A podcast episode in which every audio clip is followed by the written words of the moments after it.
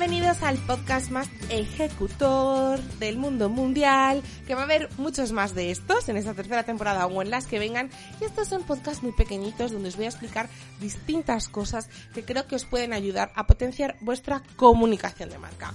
Hoy quiero estrenar este, esta temática con una cosa muy sencilla. Os quiero explicar la diferencia entre identidad e imagen de marca. Uy, Marta, ¿qué hay diferencia? Te preguntarás. Pues sí, la verdad es que sí que la hay y que además saberla te puede ayudar mucho, no, muchísimo a trabajar tu comunicación.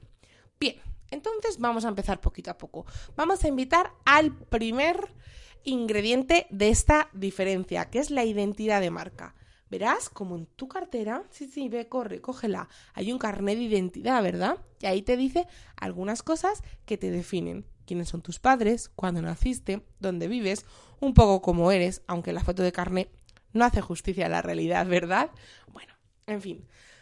Eso es tu identidad, que lógicamente luego, llevado a un terreno mmm, más detenido y más extenso, pues se definen muchísimas cosas. Tu identidad define cómo eres, ¿no? La forma que tienes de vestirte, si te gustan unas cosas u otras, cómo hablas, cómo escribes, no solo a nivel narrativo, sino también a nivel tipográfico. Pues muy bien, la identidad de marca, por lo tanto, ¿qué será?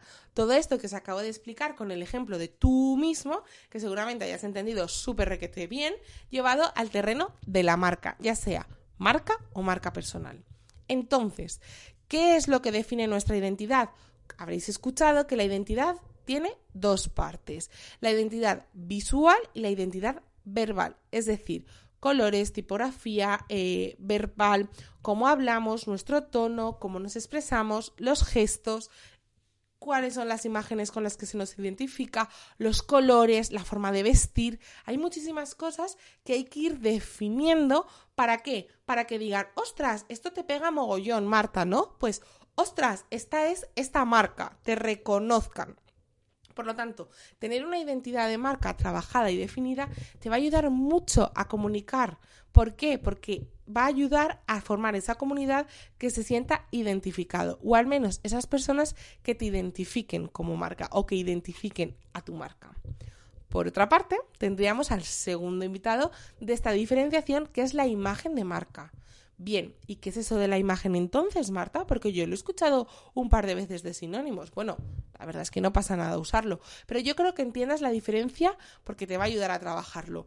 No porque haya gente que lo utilice como sinónimo, incluso yo puedo caer en, en esa pequeña trampilla. en fin, vamos con la diferencia y la definición de imagen. La imagen, si lo llevamos otra vez al terreno de las personas, cuando tú llegas a un sitio y dices, esta persona me han dicho que es de tal manera, es porque alguien tiene esa imagen de esa persona, la imagen que tú das a los demás, pero que puede que sea o no igual a tu identidad, ¿vale? Es la percepción que los demás tienen sobre ti. Y por lo tanto, la imagen de marca es la percepción que el resto de las personas tienen de lo que esa marca es o no es. Por lo tanto, trabajar la comunicación de tu marca lo que te va a ayudar es que identidad e imagen sean lo más parecidas posibles. Y hasta aquí el podcast. Cinco minutitos. La verdad es que mm, voy a intentar hacerlo incluso más breve. Espero que os haya servido muchísimo. Sabéis que podéis suscribiros al podcast, podéis dejar comentarios en los canales que estéis escuchando que se puedan dejar, podéis escribirme con Instagram preguntando dudas que pueda resumir en un podcast y de verdad y de corazón espero que os haya gustado porque yo he disfrutado mucho intentando aterrizar estos conceptos, intentarlo hacer de la forma más sencilla posible para como siempre ponernos en modo ejecutor.